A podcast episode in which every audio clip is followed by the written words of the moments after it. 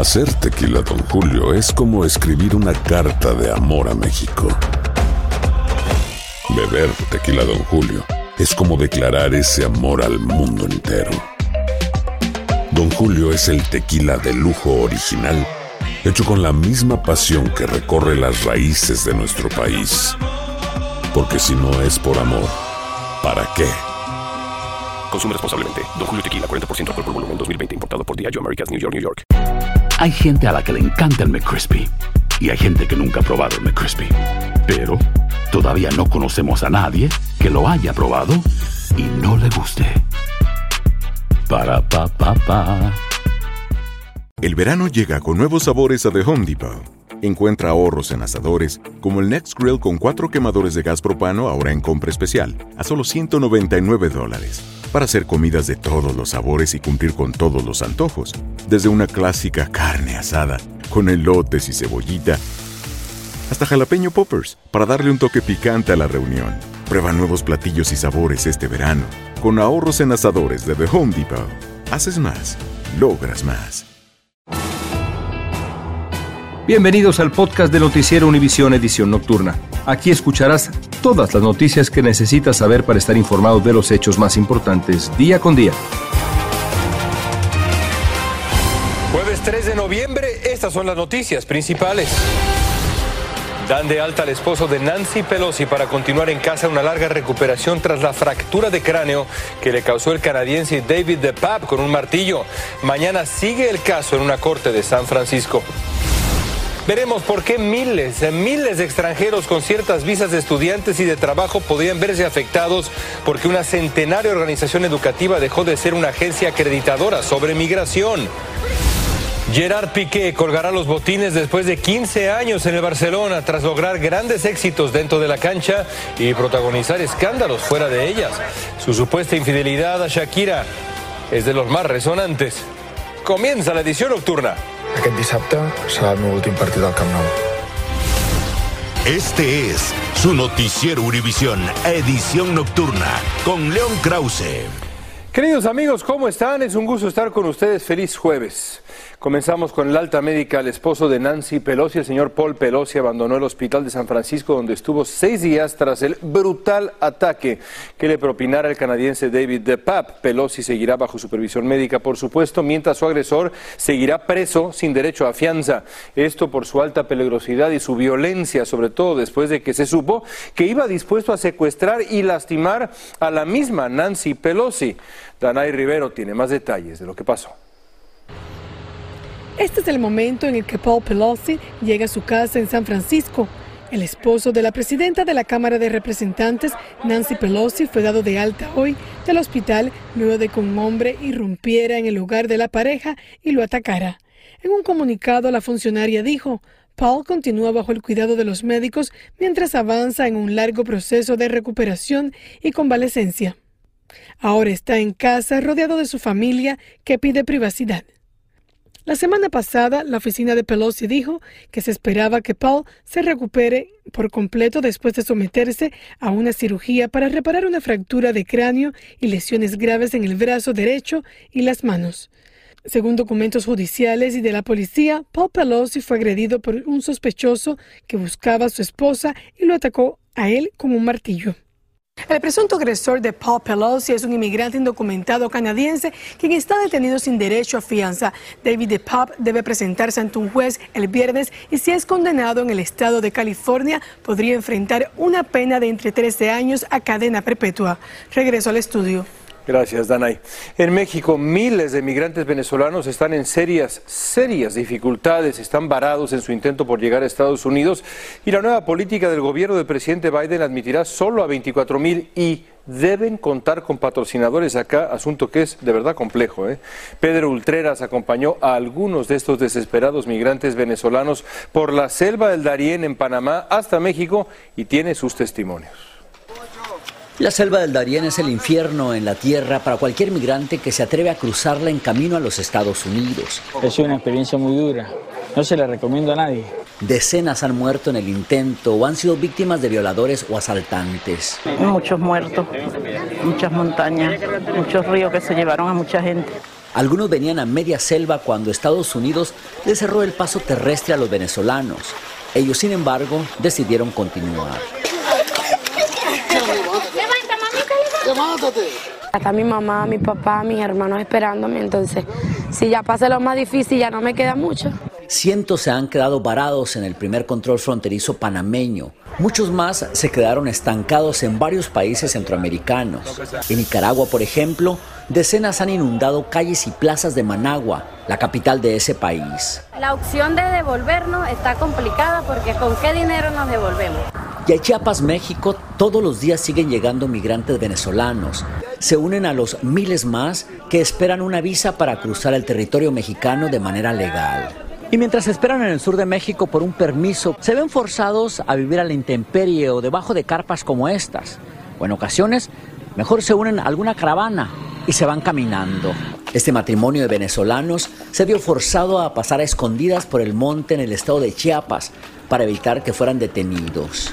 Allá adelante había un retén de migración y pues no nos dejaron pasar. Tenemos que voltearlo por el monte. Y si el sufrimiento es grande para llegar a la frontera norte, acá no la están pasando nada bien. En Ciudad Juárez, frontera con El Paso, Texas, hay cerca de 2.000 venezolanos viviendo al pie del río Bravo.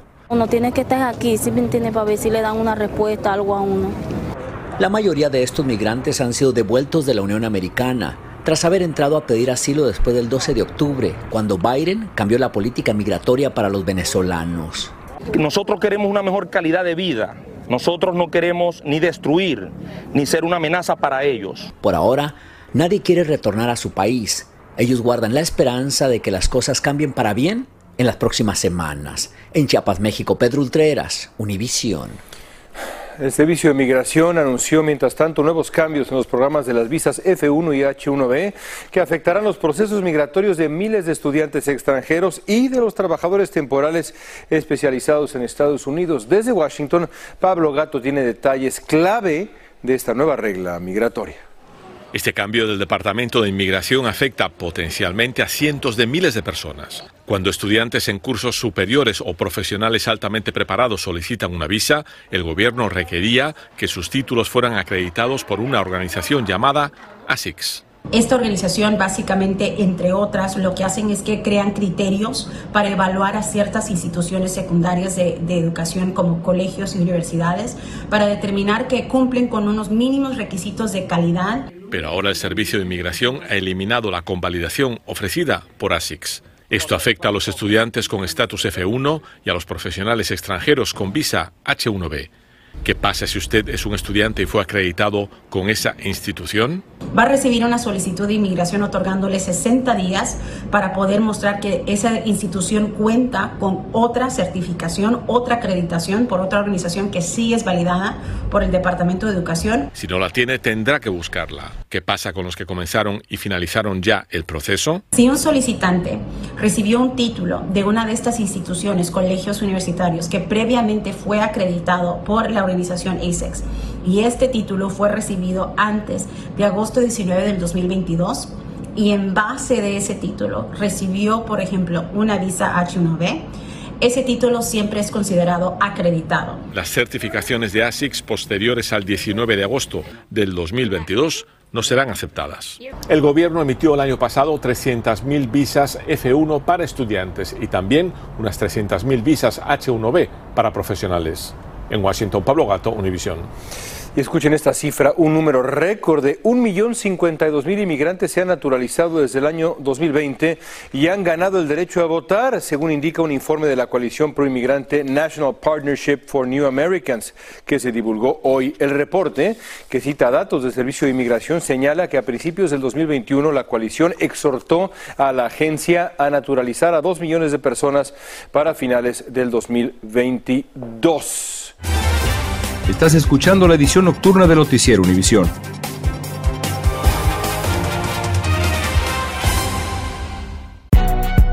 Si no sabes que el Spicy McCrispy tiene Spicy Pepper Sauce en el pan de arriba y en el pan de abajo, ¿qué sabes tú de la vida? Para, pa, pa, pa. Familia querida de Univisión, aquí Lucero para decirles que no se pueden perder el gallo de oro. Lunes a viernes a las 9 por Univisión. Continuamos con el podcast de la edición nocturna de Noticiero Univisión.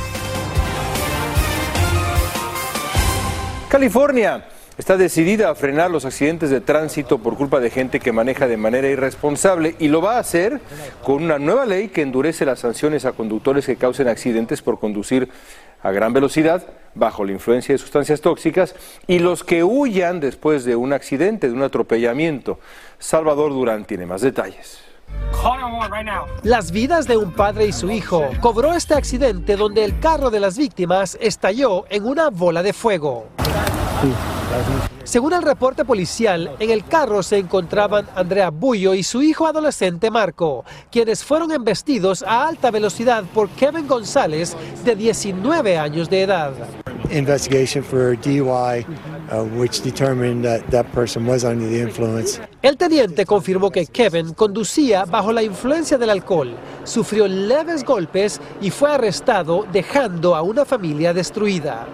Now a DA has to consider prosecuting as felony manslaughter. Lamentablemente, este es uno de muchos casos que a diario se registran en California. Por eso el senador Henry Stern y familias que han perdido a seres queridos ante la imprudencia de los conductores celebraron la aprobación de la ley 1472 o Ryan's Law, que le permite a los fiscales en el estado elevar este delito a mayor, castigando con severas sanciones a los infractores si matas a alguien, va a haber prisión. Es como si no nada más mataste con tu carro, mataste como con una pistola, mataste a alguien. Lili Trujillo perdió a su hija Valentina cuando apenas había cumplido 16 años de edad en un accidente y con esta nueva ley siente que se hará más justicia contra los conductores irresponsables. La ley entrará en vigor el primero de enero y además de implementar castigos más severos a los sospechosos, los activistas también harán campañas para que el mensaje llegue a la juventud. En Los Ángeles, California, Salvador Durán, Univisión. Parece una buena idea. El Consulado de Guatemala en Los Ángeles está recibiendo una lluvia de críticas por la lentitud con la que trabajan atendiendo a los guatemaltecos, incluso en la entrega básica de pasaportes. Romy de Frías nos tiene la respuesta del cónsul a los reclamos de la gran comunidad guatemalteca de Los Ángeles y lo que dice que se hará para el próximo año para mejorar esos servicios. Y sí me costó hacer cita. Guatemaltecos en Los Ángeles aseguran estar molestos por los retrasos que experimentan al hacer sus citas en el consulado. Esperé como un mes y medio nada más para poder hacer la cita. Gladys Colón asegura que en el condado de San Bernardino, donde vive, el consulado se tarda hasta cinco meses para entregar un pasaporte y por eso buscó renovarlo en otra sede consular y en seis minutos se fueron todas las citas que tenían disponibles. En seis minutos. Yo tenía que hacer una cita para mí y una cita para mi hijo y solo alcancé para hacer la cita mía. El Consulado de Los Ángeles ofrece citas en línea para hacer trámites de pasaportes, documento personal de identificación, tarjeta consular y actas de nacimiento. Las personas que nos visitan acá vienen a hacer como mínimo dos o tres trámites, si no cuatro. El cónsul general José Arturo Rodríguez asegura que están dando 165 citas por día, pero en promedio reciben a 200 personas, ya que mayores de 60 años y aquellos con emergencias no necesitan cita. Eso nos asegura la posibilidad de poder depurar de alguna manera las citas y evitar que se den eh, los molestos eh, inconvenientes que se daban con las ventas que se hacían cuando se atendían telefónicamente. Atilio Escobar. Los pasaportes son entregados el mismo día a diferencia de otros consulados guatemaltecos y eso hace que lleguen residentes de otras partes del país en busca de servicios. Aún así, mire, aquí lo tengo. estoy contento y pues no puedo quejarme, no puedo quejarme. El cónsul asegura que planean realizar cambios adicionales el próximo año, como llenar las solicitudes por Internet. Así el proceso será más rápido. Desde Los Ángeles, California, Romy de Frías. Univisión. Amazon suspendió temporalmente la contratación de personal para sus operaciones como una medida necesaria ante lo que ve como el futuro incierto de la economía. Se espera que esta congelación de plazas dure meses. Ahora más gente está volviendo a comprar en persona y a eso se suma la inflación y el aumento de intereses en las tarjetas de crédito. Y nos vamos hasta México, donde una comunidad de indígenas, cansados de ser rechazados por las grandes compañías, han creado un operador virtual que ofrece telefonía e internet a los habitantes de la Sierra Norte de Puebla y el sur de Veracruz a precios accesibles y en su propia lengua natal. Es una gran historia que tiene para ustedes Alejandro Madrigal. La cooperativa un grupo de indígenas logró imponerse a grandes empresas de telecomunicaciones y crearon sus propias redes para tener internet y telefonía en zonas apartadas donde nadie ha querido entrar. Pues es el primer operador móvil virtual eh, social de los pueblos indígenas, ¿no? De las comunidades indígenas. El portal, sin embargo, confirmó que Wikicatat es un servicio creado por cooperativas nahuas y totonacas que ofrecen tecnología a su gente a bajo costo y que pudo romper con el monopolio de empresas comerciales que no quisieron entrar a zonas pequeñas y apartadas. Si quieres que sea un negocio rentable, que te dé grandes ganancias, pues y te enfocas a estas localidades, pues eso no va a suceder. ¿no? Cifras oficiales indican que el 72% de la población mexicana tiene acceso a Internet y 8 de cada 10 mexicanos cuenta con un teléfono celular. Así que Wikicatat, que significa ven, busca conectar a esta gente olvidada. Porque es algo totalmente desconocido para ellos. Es algo de lo que no tienen idea para qué les va a beneficiar o para qué les puede servir. Eso me parece excelente, me parece maravilloso. La primera parte del proyecto se instaló en la Sierra Norte de Puebla y al sur de Veracruz, y sus servicios van de los 2 hasta los 25 dólares mensuales. Que no tuvieran que invertir un montón, capacitarse otra vez, sino hacérselo mucho más fácil para las comunidades. Así que estas personas indígenas ya no tendrán que caminar varias horas para hablar por teléfono, sino ahora lo harán desde sus comunidades de origen. Jóvenes participaron en desarrollar la idea y crearon cooperativas para obtener ganancias y así no pensar en migrar a los Estados Unidos, sino quedarse en sus comunidades a explorar el mundo. En Ciudad de México, Alejandro Madrigal, Univisión. Y ahora vamos con un poco de fútbol. Y es que hoy se retiró el defensa del Barcelona, Gerard Piqué, gran jugador, ¿eh? tras una carrera de 14 años en la que lo ganó absolutamente todo. Su fama internacional creció cuando se casó con Shakira, con quien tiene dos hijos, pero esa simpatía que ganó como pareja de Shakira la fue perdiendo por reportes y videos de una supuesta infidelidad. Aún así, en la cancha, un jugadorazo. Alejandro Berry nos amplía.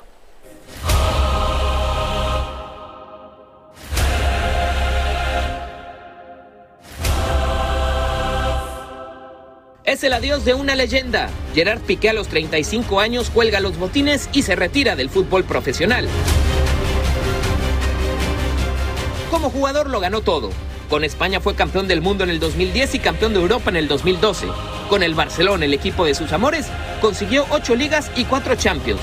Su palmarés lo convierte en uno de los mejores centrales de la historia que hoy de manera sorpresiva anuncia su adiós. Ara fa 25 anys que entrar al Barça. El Barça m'ho ha. Vosaltres, culers, m'ho heu donat tot. I ara que els somnis d'aquell nen ja s'han complert, vull dir-vos que he decidit que és el moment de tancar aquest cicle. Aquest dissabte serà el meu últim partit al Camp Nou. Los últimos meses no han sido fáciles para Piqué. El defensa catalán atraviesa por un divorcio muy público con la cantante Shakira y se le acusa de haberle sido infiel. Este escándalo ha generado la burla de muchos aficionados que se lo recuerdan cada que sale a una cancha de fútbol. Desgaste personal del divorcio con Shakira, habrá que agregarle los problemas fiscales también. La agencia tributaria demandaba una multa millonaria por no pagar impuestos y en un caso aparte, la Fiscalía Anticorrupción abrió una investigación en su contra por malos manejos tras su participación como empresario para llevar la Supercopa Arabia, siendo a la vez jugador activo del Barcelona. Aunque dice estar cansado y fastidiado, también está agradecido y por eso promete regresar a casa, aunque ya no sea como jugador. Tornaré. Ens veiem al Camp Nou. Visca el Barça, sempre. Piqué jugará su último partido este sábado contra el Almería en el Camp Nou. Ya venía perdiendo protagonismo esta temporada tras la llegada de nuevos fichajes como Cundé. Acumula apenas 554 minutos entre Liga y Champions. El declive es natural, pero los desgastes extracancha sin duda que aceleraron la decisión. Si damos un paso hacia atrás de los escándalos, yo me quedo con el líder, con el capitán y con el espíritu ganador de Gerard Piqué. Gracias por escucharnos. Si te gustó este episodio, síguenos en Euforia, compártelo con otros, públicalo en redes sociales y déjanos una reseña. Hay gente a la que le encanta el McCrispy y hay gente que nunca ha probado el McCrispy. Pero todavía no conocemos a nadie que lo haya probado y no le guste. Para pa pa pa. Esto solo es el principio. Porque lo mejor, Esto no se va a quedar así. lo más impactante, ¿Por qué? Soy tu madre. Esta mujer me robó. Por favor, abre tus ojos. está por venir en ¿Entendiste? Tu vida es mi vida. De lunes a viernes a las 8 por Univisión. Y eso sí que amerita un brindis, ¿no crees?